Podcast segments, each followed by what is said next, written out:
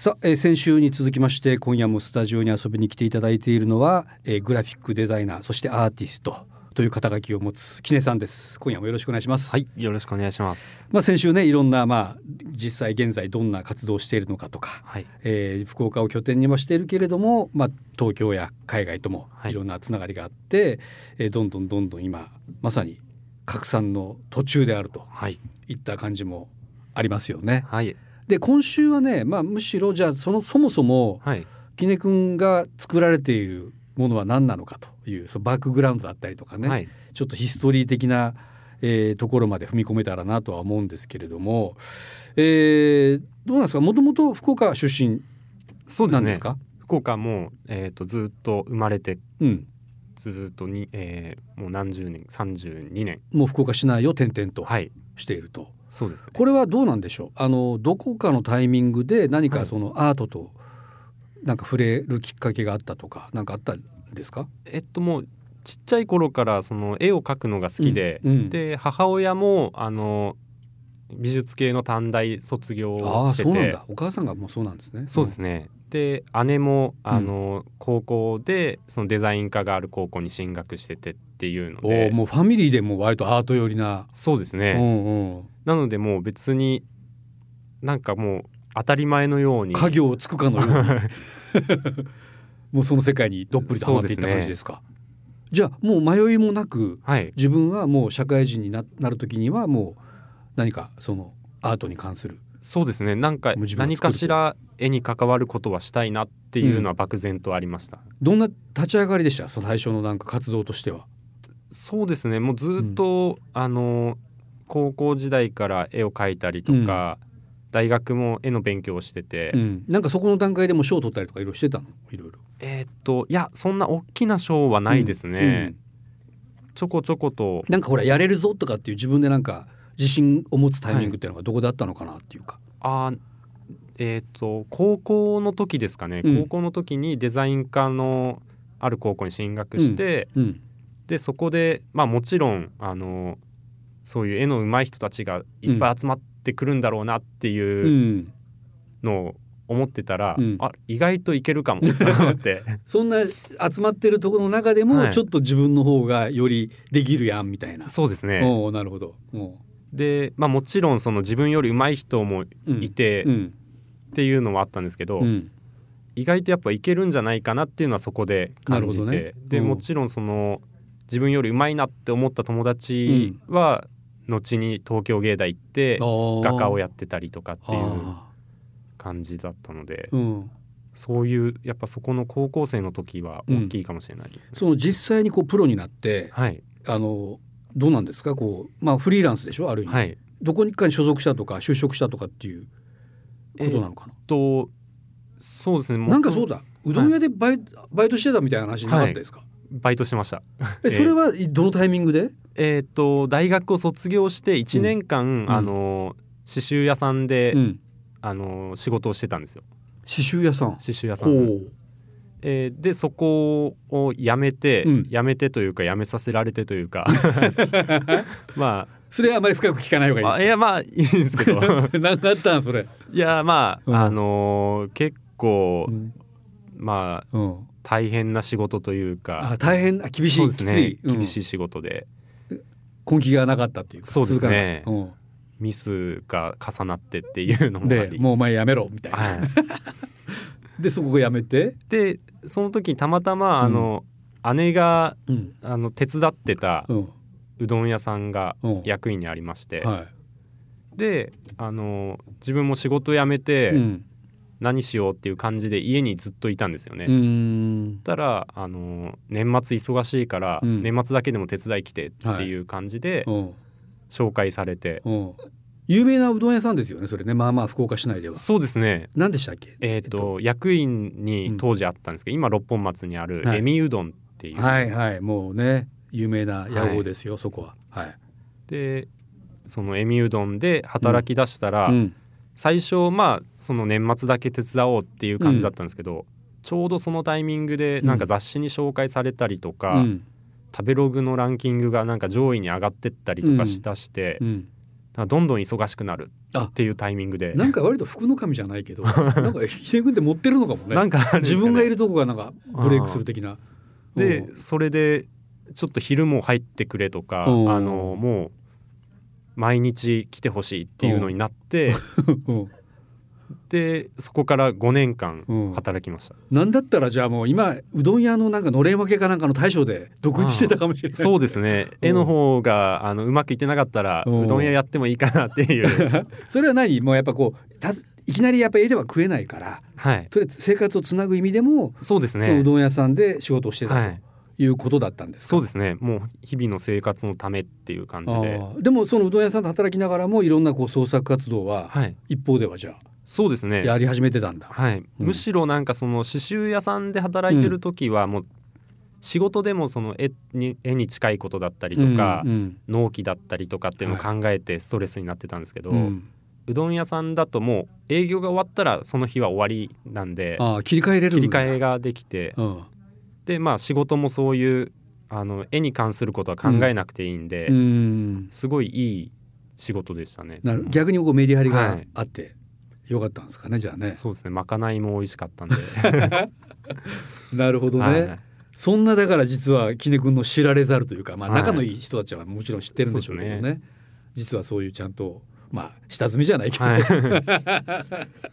やってるわけですよね。い、やでもそのなんだろうこう今日は特にその先週と違ってこう遊びとか遊び心みたいなね、その今はかなりそのなんだろう絵を描くまでにどんな経緯があったのかなっていう話だったんですけれども、なんか絵を離れてねはい。こう自分がこう好きなこととかだからそういうなんかハマってるようなことってあるんですか？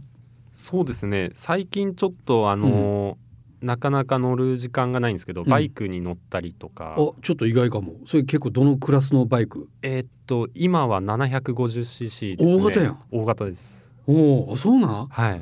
うわそれはちょっと全然し なんかイメージじゃなかったな。えハーレー的な？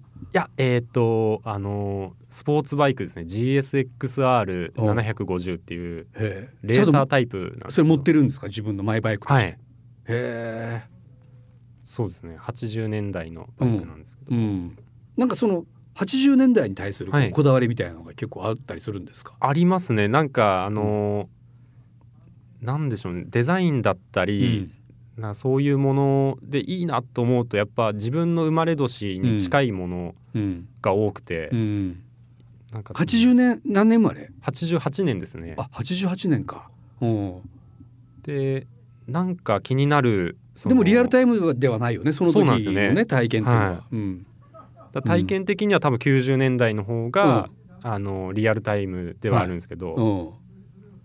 そうですね。ただなんか気になるなっていうものがやっぱ80年代とかが多くて、うん、なんかわかる。でもその回るよね時代ってね、はい。あのまあ多分僕は多分杵君の世代とはまたさらに20年から30年近くはい。違うんだけど、俺らの時代のリバイバルはやっぱ50年代とか。あ60年代がねうん結構あかっこいいうんみたいな流れがあったんですよだから多分それと同じような感じでしょうね、そうですね、うん、だからなんかあれでしょ80年代の音楽とかも好きとか好きですねうん、80年代なんかやっぱジャケットも面白いし、うんなんかその景気がいいうんのかなんか、まあ、バブル直前というか、もうバブル期と言ってもいいかもしれないけどあなんか浮かれてた時代です。そうですね楽しい感じがあって多分そこにちょっと、うんな幻想というか、うん。自分がこう経験できなかったなんか部分もうん、なんとなく憧れみたいなのがあるのかなっていう。なるほどね。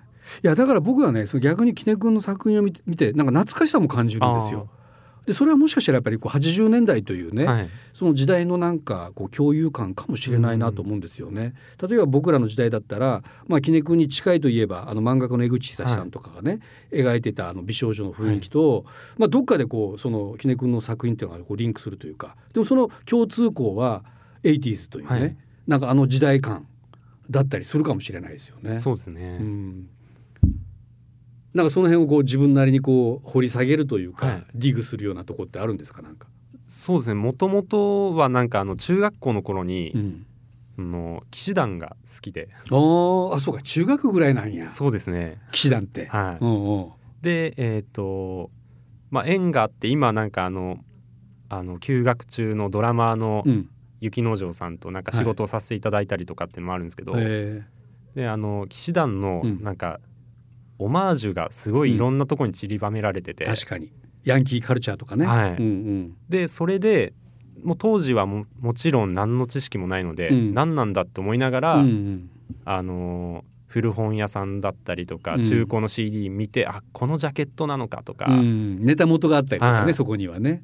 でそれを探っていくうちに、うん。なんかその80年代のカルチャー面白いなっていうのに行きなるほど。着いて。うんうんですね、うん。でまあ今そういう古いレコードをちょこちょこ買ったりだったり。うん、そっからまた新たな作品の着想があったりとかあります、ありますね。やっぱジャケットのなんかそのサイズが決まってて、うん。その中でみんながこうレイアウトを考えてたりとか、うん。インパクトのあるものを作ってたりっていうので、うん。すごいこう面白いですね、うん。レコードのジャケット。なるほどね。じゃあプライベートではまあそういう音楽の80年代のものを掘ったりとか、まあ、他のカルチャーはい、行ったりとかっていうことが割と今は好きですか？好きですね。バイクもだってね、はい。80年代。それもやっぱりある種の 80s に対するはい、ちょっとしたこだわりが、そうなんですよ。ねなんか80年代のデザインはいいんですけど、うん。同じその車種の90年になるとやっぱ違うなとか、いやわかるわかる。でもちょっとうん変わり目があるんですよね。変わり目があって。ねあやっぱこのなんかその技術的な部分なのかもしれないんですけど、うん。なんかその技術とデザインの折り合いが一番自分の中でしっくりきてるのがうん。80年代だなっていう、なるほどね。でも 80s さちょっと危険なとこないですか、はい、つまりねあの音楽的なところで言うと僕なんかが思うのはあの一方ではね、はい。結構ダサいとこもあるそうんですね。ね、だからなんかその時ってものすごいやっぱ時代が変わった時代なんです。よ、うん。アナログからデジタルはい。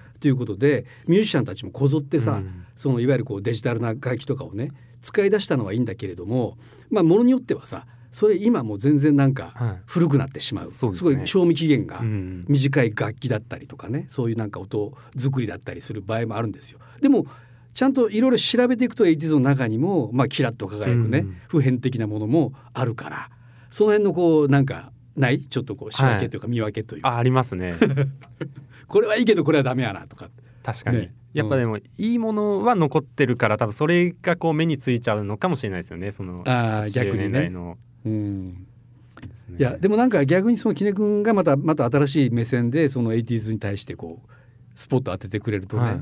またなんかこう見えてくる景色がちょっと違ったりしていいかもね。というちょっと 80s 話がね、80ちょっとこの遊び話では結構盛り上がっていきましたけど、まあ、あのこんなくくられ方したくないかもしれないけど、はい。どうなんだろう？杵君ってゆとり世代になるのかな？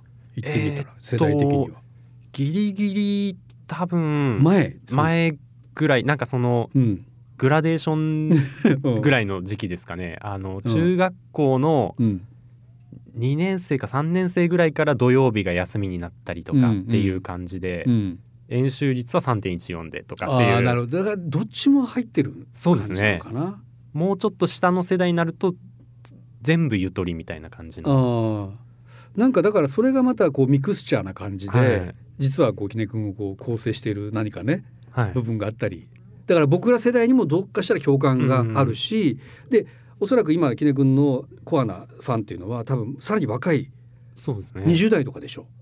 20代ももちろん、うんどんな感じですか？その自分から客観的に見て自分を支持してくれてる世代っていうのは。えーっとそうですね。20代の方も多いしやっぱり40前後の方も割と多いですね、うん。そこは結構同世代的な？えーっとちょっと上ですちょねっと上か。はい。うんそうかそうか。うん。なんかいろんな仕事とかでうん。紹介していただいたりとか、うん。一緒になんかやっていただく方がうん割と40代とかの方が多くて、なるほどね。うんそこからその40前後30代後半とかうん。うんの方となんかそのなんで親和性というか。なるほど。でそのファン層はじゃあもう本当20代とかどうかしたら10代とかもいたりするんですか、そうですね。うんねその辺がまたねちょっと広がりがあって、面白いとこですよね。まあ、今夜のテーマがねそはい。の B 面で遊び遊び心というところで言うと、まあどうなんですかねこうクリエイターなんであんまりこう仕事と遊びの境目っていうのがね、はい。ななかったりはするんでしょうけどなんかこうその遊びというのはどう捉えてますか？杵君にとって。そうですね。遊びはやっぱえーっとまあもちろん切り替えも大事だし、うん。でも仕事にもつながったりとか、うん。ですね。まあ、必要なものというか、うん。仕事だけだとやっぱりうんいいもの作れないのかなって思いますね。うん。あんまりこうその前例を見てないっていうかさ、はい。あのなんだろうな。例えばその福岡を拠点でねはい。ややっていこうっていうのはある意味まあ無謀なはい。感じもするんですよね はい。一方ではね、い、やいやそれで福岡では仕事あるかもしれんけど、うん。そんなねか海外とか東京とかでないとかってついつい諦めてしまう人もいるかもしれないのに、でもまあそれも自然体でうん。まあ何何気にもうどんどんどんどんその広がっていってるっていうところとかもねある種のやっぱイノベーティブなうん。感性もあるのかなと思うんですよ。どうなんですかねその捉え方としてあんまりこうその自分がこうあるべきだとかっては思わないタイプなんですか？そうですね、まあ、割とその流れに身を任せた結果 でもあるんですけど。その名前の由来もそうだしね、はい、で、うん。なんか時期とかタイミングで、な結果的に福岡に残って福岡で活動してるっていう部分は大きいんですけど、うん。まあでもちょっとやっぱ意地みたいな部分も、一方では、はい、うん。あったりしてうん。で、あとはでもその大きく見た時にその、なんかアメリカ人とかの友達がうん。今度東京行くから遊ぼうみたいなのを、うん。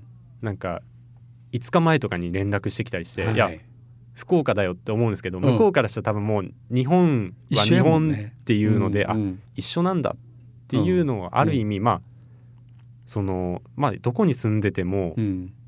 多分大きく見たらうん日本は日本だなっていうとこもちょっと考えたりどこでもつながれるし、はい。どこからでも発信もできるしまさにそういった意味ではねあの、まあ、すごいコンパクトなはあの地球のサイズでもねい、そうですね。思えるようにはなってきましたよね。うんだしやっぱそのなんかこの規模だから出会える人たちとか、うんうんそういうつながりが増えたりっていうのは大きいかなと思いますね。なるほどね。まあそんな中、はい、まあ、これから、はい、まあ、今ほらそれこそ新型コロナウイルスとかで、まあはい世界中が大変なことになってるはい、というところもあったりするじゃないですか。はい。そんな中でこれからこういうなんか目論みっていうか目指していこうとか思うとことかあったりしますか？そうですね。うん。なんかあのーまあ今こうパッと何かできてるかっていうと何もまだうん。形にはできてないんですけど、うん。まあこういう状況だからこそやっぱまあミュージシャンだったり、うん。絵描きだったりっていうアーティストがうん。なんかできることあるんじゃないかなとはうん。思ってて、うん。でまあその自分がリーダーになってバッと何かをやろうっていうタイプでもないので、うんなんか面白いこう世の中を元気にできるようなうん。プロジェクトとかあれば、まうん。あ積極的に参加したりとか、うんなんかそういうことはできればなとは思いますね。なるほど。それはだからもうジャンルは特にこうね垣根も越えてね。音楽ともそういうふうにつながりがあるかもしれないし、で何かこうまあ今までのね木根君が自然体でいろんはないこう、自分なりのこうなんか嗅覚ではい、いろいろ選んできたように今後そういうまた道がはい。見えてきたらやれる、でもなんかその、なんだろうなさ先週かなお話もしたと思うけど、はい。要するにその垣根が超えれるじゃないですか、はい、絵とかそういう,、そうですね。作品っていうのは。そこがいいですよね。はい、それ自体がもう言葉を持たずして、まあ、ある人がすごく元気をもらったりとかっていうね、もう音楽と一緒で、はい。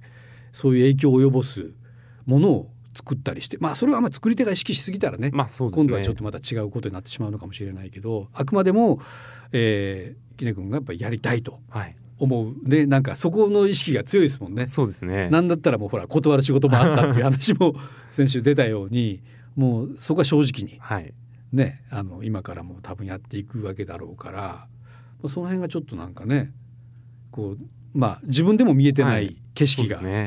そこにあるのかもですよね。うん、どうですか？これ僕がちょっといろいろ喋りすぎてますけど、あいえいえ。なんかギネ君から「いやいやそうじゃなくてもっとこんなことがしたいんですよ」とかこんな風なまあ漠然とした夢とかでもいいですよ。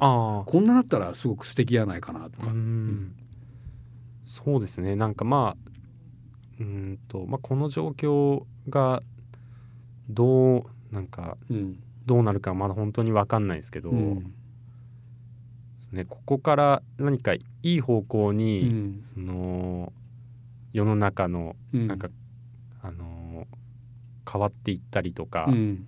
面白いことが生まれたりだったり、うん。なんかこう働き方とか、うん。その表現の仕方がもっとこう革新的になったりとかっていうのが一番いいのかなとは思います。なるほどね。だからその杵君が生まれた前後がまた時代の変わり目だったように、まさにこの今ね困難な時代でこそまたそういう何か意識をねですね。変わる変わり目だったりするかもしれないからそこはそこでもしかしたらまたね役割っていうのがあるのかもですね。はい。だから音楽も結構やっぱ疲弊してたりはするじゃないですか、うんライブが思ったようにできないとかね。でももしかしたらそのアートの方ははい。まだこうそこに関してはねそうですね。必ずしもそのライブ感が必要なものでないものもあるから、はやれることが実はうんいろいろあるかもしれんもんね。そうですね。でも絶対なくてはならないものだってするやん、はいそういう文化芸術っていうのは。だからちょっと大きいですよ意外と君のその辺の今後の動向役割ははい。というプレッシャーを一応与えておきます。はい。上から目線やないけどねいえいえやいやでもぜひちょっとねその期待もしてるんではい。いやいやでも本当ねもう行ってほしい、はい。なんかもうもうなんか見えないうんところまで行ってほしいですよ。それが実はね、はい。福岡でいるっていうなったらもう本当よ痛快やないなんか。ね。ますます福岡なんじゃそれっていうなんかね、うんインパクトを他のよそにも与えることもできるし、ね。そういう形でなんかこうん。う還元できたりとか、ね。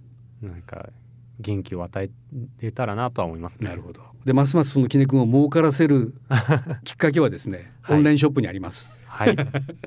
あのねオンエアというそうね。まああのショップがあるんですけどもこれのいわゆるこうバーチャルショップというか、はい。オンラインで、えーいろんな、えー、杵君デザインのグッズ。どんなのがありって言ってましたっけ？えーっとまあ基本的には T シャツとかスウェットがはい。メインで、はい。あとはステッカーだったり小物がうんちょこちょことあったりっていう感じで、まああの一緒にやってるノンチェリーのデザインだったり、はい。いろんな自分のもちろんデザインもあるんで、うん、なかなかこう手に入らないレアなものとかもあるんでしょ？そうです今ねとなっては、はい。うん、そういうのをちょっと掘れる場所だったりもするんですかね、はい。このオンラインショップは。どのくらいの頻度でこう商品っていうのはえー更新されていく月1で新しい商品が投入されててただ今もうあのまあこういう状況なので、うん。なんか営業の仕方とかもこう随時うん。こう変則的に変えていこうっていう話はしてたりとか。そのまあ動向に応じてね。そうですね。でもよりでもオンラインの役割は大きくなるそうですね。かもしれないですよね。店舗がちょっと開けれないんで、うん。まあオンラインでなんか楽しいうん。なんかコンテンツをこう配信したりとかなんかいろいろ考えてうんあはいます。もう物を売るだけではなくて、はい。何か情報発信みたいなのもねやれるかもしれないと、まあ、はいこの辺はですね、特にインスタグラムで、えーオンエアアンダーバーのインターナショナル INTL はい。で、えー小文字で検索をしていただければあるいはまあ普通にネットでねはい。あのオンエア福岡で検索しても、なんか出てくるという感じもありますんでね、そちらぜひチェックしていただきたいと思います。さあなんかどうですか？言いたいことは？いやーえーっとなんかいろいろうん。いろんな話ができたけど、うんどうどうですかね？大丈夫大丈夫いそうですか？やなんかすごい杵君なんかねあのいや変な言い方で真面目やなと思いました、あー。すごいなんか真摯ななんかうんチャラチャラしてないなっていうか。最近なんかその同級生にも言われましたね、うんあのうん。いやギャグで言ったことを真面目に返すよねって言われて 全くあの、うん意識してなかったんですけどあそういうタイプなんだっていうのを、ああなるほどね。いやだからなんかすごいねあの、うん。まああの好感 ですよ。好感度アップですよなんかそういう感じがねすごい伝わってきました。